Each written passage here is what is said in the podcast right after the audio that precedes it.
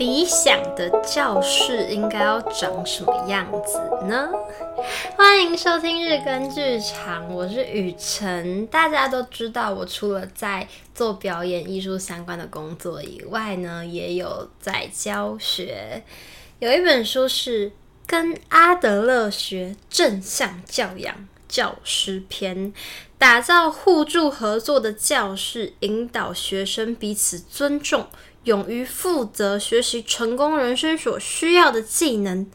这本书真的很猛，它颠覆了我对于教学师生关系的想象。它不只是像我以前还在学习的时候，也有接触过什么翻转教室啊这种。嗯，不只是说要翻转教室，或是现在很流行的什么。嗯，小班制啊，各种不一样的教学形态，它是反过来的思维。那这这本书到底在说什么呢？我们等一下可以稍微聊一下里面内容，因为今天是开学日，对，非常的适合聊聊跟学习有关的东西。那刚刚呢，Kara 打电话来跟我分享，就是我上礼拜有一堂的工作坊。因为要演出，所以请假。我这个负责我要扮演的角色的，他那天帮我带牌的一些笔记，我们聊了一一个小时多，真的是非常的有收获。Kara 是一个导师型的人物，要怎么样放松放松的去玩乐，去找到自己可以展现自信跟放过自己的那那个能力。然后为什么要性感对我来说这么困难？然后为什么要扮演一个偶像歌手对我来说这么困难？这些事情也是我们聊了很多。在现在觉得很幸福，被有才华、有素养、涵养的朋友们照顾的心情里呢，也希望自己成为能够给学生幸福的那个老师。想象踏入一个与你成长时完全不同的世界，会是什么感觉？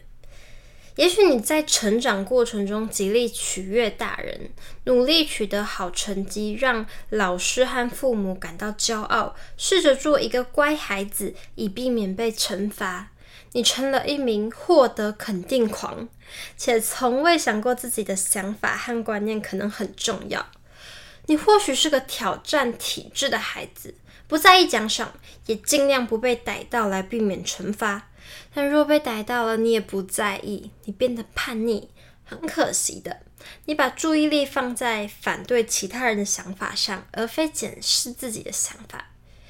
现在继续想象自己是个孩子，进入一个老师不使用惩罚与奖赏的世界。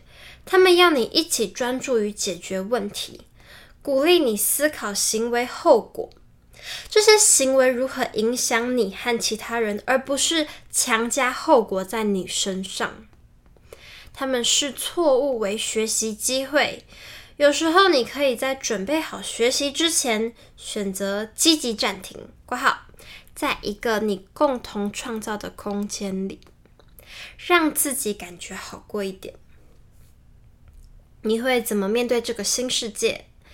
我们猜想，要你放弃依赖或反抗那些使用外在动机，括号，惩罚与奖赏的大人。进而学会负责，并与主张使用内在动机（括号），教导社交技能，以尊重的态度解决问题的大人合作，并不是件容易的事。这个新世界对于习惯根据行为来规训学生的老师来说，也不见得容易。他们也需要在意识层次进行一次典范的转移。以下图表可以帮助老师探索两种不同学说的差异。好的，那这个图表我们先略过略过。继续哦，在正向教养研讨会与课程开始，我们会透过请老师拟定一份想传授什么给学生的清单，帮助他们提高需要改变的意识。希望学生发展出什么样的人格特质与生活技能？三十多年来，不同国家中数以百计的团体都拟定过这份清单，内容基本上是一样的。就是人格特质与生活技能，就是什么健康自尊啊、合作力啊、责任感、善良、自律、同理心、同情心、爱护自然、尊重自己及、他人、诚实、解决问题的技巧、终身学习、幽默感、自我激励、弹性、快乐、勇于负责、社会意识、相信个人能力。你注意到这张清单并不包含任何呃学术技能，于是我们问教师们，有多少人认为这些品格与生活技能和学术技能的能力一样重要？每位老师都举起了手，然后他们说，这些品格与生活技能甚至比学术能力还重要，因为孩子们需要拥有这些素质来进行学习。接着，我们邀请教师们一起脑力激荡，并拟出一份问题行为清单。不管来自哪个国家，这份清单也非常类似。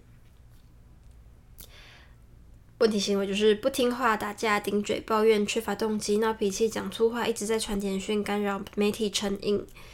功课问题：违抗、拖延、顽固、在课堂上睡觉、霸凌。我们接着向教师们展示如何将问题行为转变成学习机会，教导他们学希望学生拥有的品格与技能。透过参与启发式提问的有趣活动。老师们从自己的经验中学习，启发式提问和命令式的提问，嗯，其实像表格式的东西，我觉得都有点难讲。其实前面那个表格就是刚刚我跳过那种美国内主流的传统教学方式，就是惩罚奖赏这种跟正向教养的方式，就是在社会情境中追求追。归属感与自我价值这个相互尊重的持续关系的教养方式的表格，我跳过是因为有点难的用讲的。那这一段展示我也就先跳过，比较长一点点。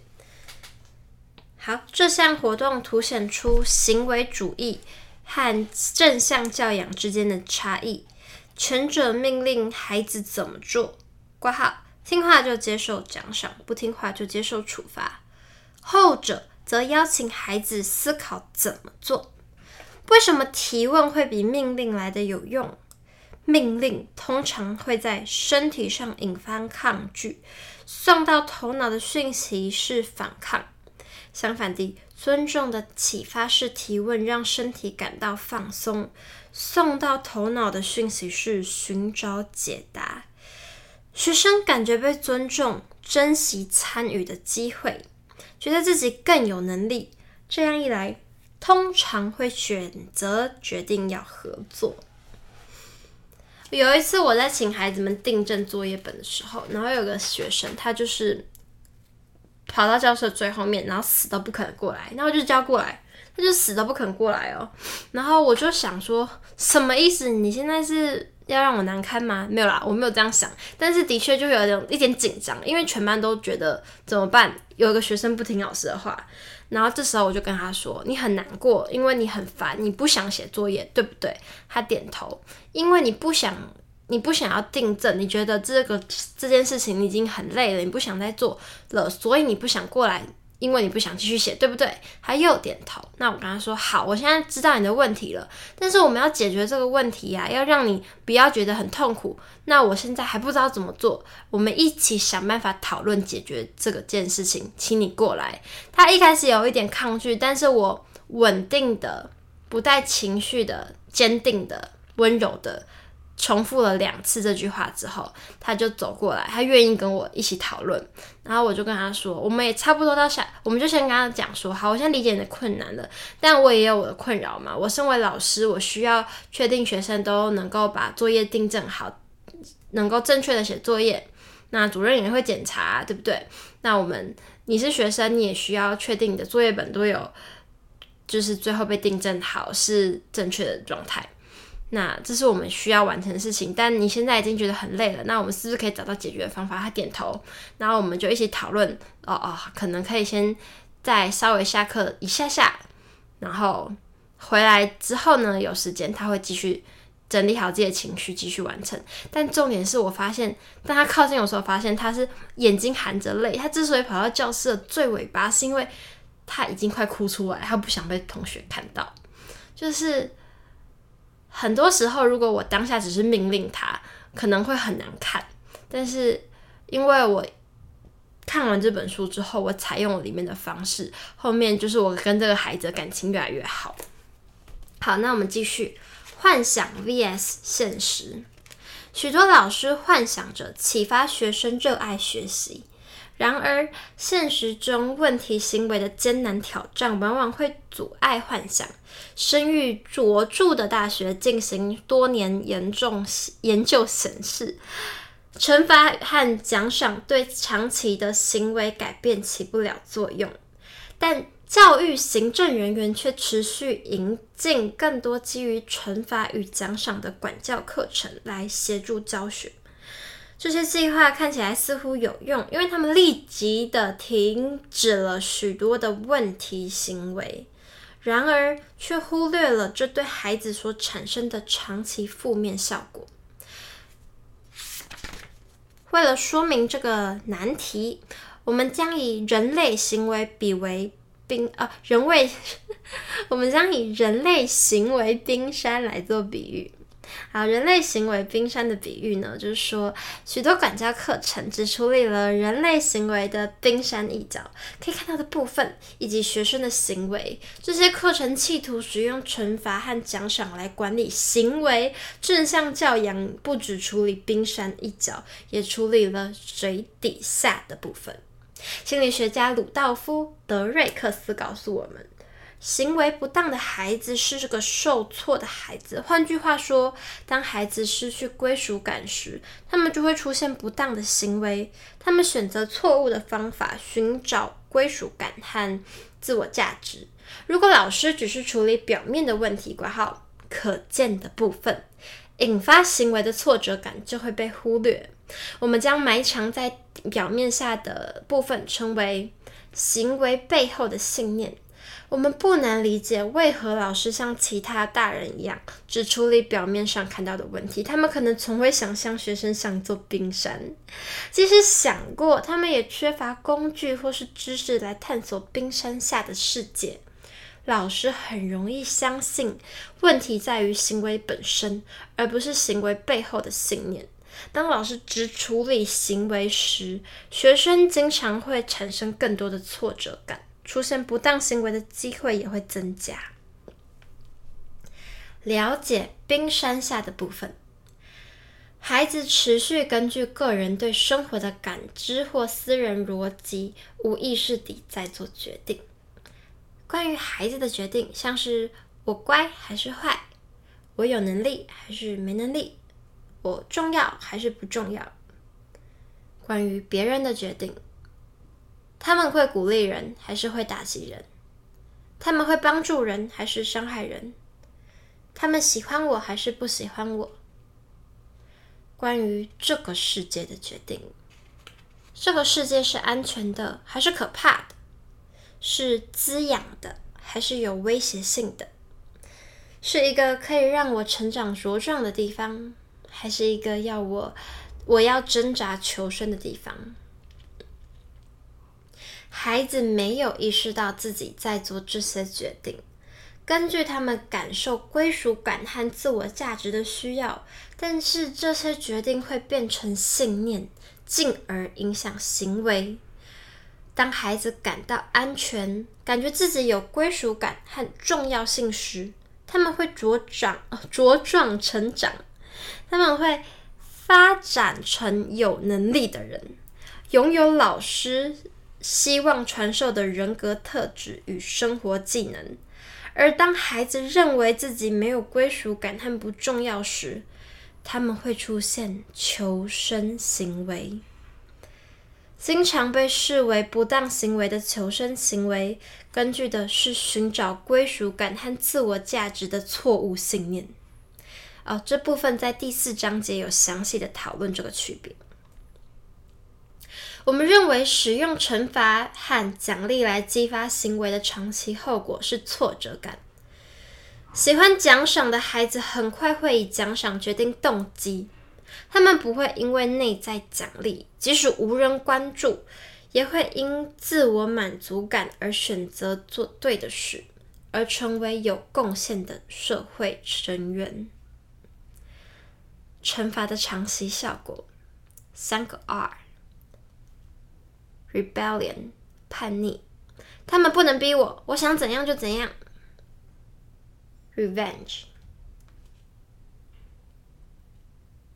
报复，我会扯平并报复，就算这对我的前途有害。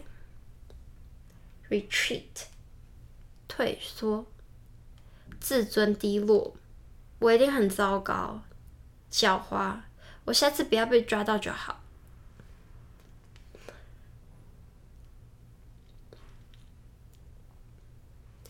好，我今天先念到这里好了。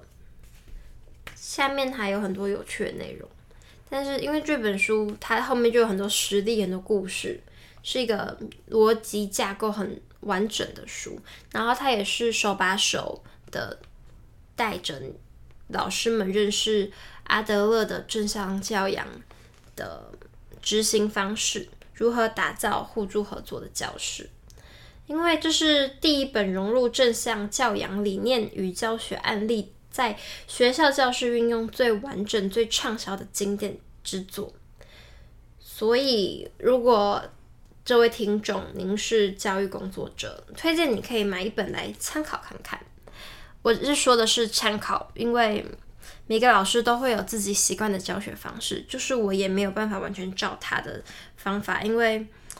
学生的年龄群跨得很大，对孩年纪小的孩子，他们真的听得懂哦。哦，这样就是再小的孩子真的都听得懂，他们，但是他们要直接做到可能有点难。所以，的确就是你面对的孩子不一样，一定有最适合你的教学方式，但它的内容蛮有趣的，真的可以。如果你是个老师，可以拿买来看看。阿德勒说，一名教育者。最重要的工作就是确保没有任何孩子在学校里感到气馁，而一个进学校前已经气馁的孩子，会透过学校和老师重获得自信。新的学习要开始了，我给自己的一个希望能够做到的目标就是。不要再打击学生的自信心，不要让他们那么气馁。因为为了要在时间内达成我想要的教学成果，让他们完成好看的学习单，你有时候就是会逼他们。当他们写的不好、做不好、听不懂你在讲什什么的时候，你就会觉得很气。我明明就讲很清楚，你怎么可以搞不清楚状况啊？但是遇遇到你讲难听是愚钝，讲好听是尚未开窍的可爱孩子们。你真的是不要不要让他对自己的认知是我是个没用的人，我是个让老师没耐心的人。我觉得我要确保他们不被气馁，这是我要努力的方向。那至于已经气馁的孩子，希望能够努力让他们重获得自信。也以这两句话和各位。在不同教学阶段的老师们一起互相打气，希望我们都可以打造出充满活力与成就感的学习环境。谢谢你们的收听，明天见，拜拜。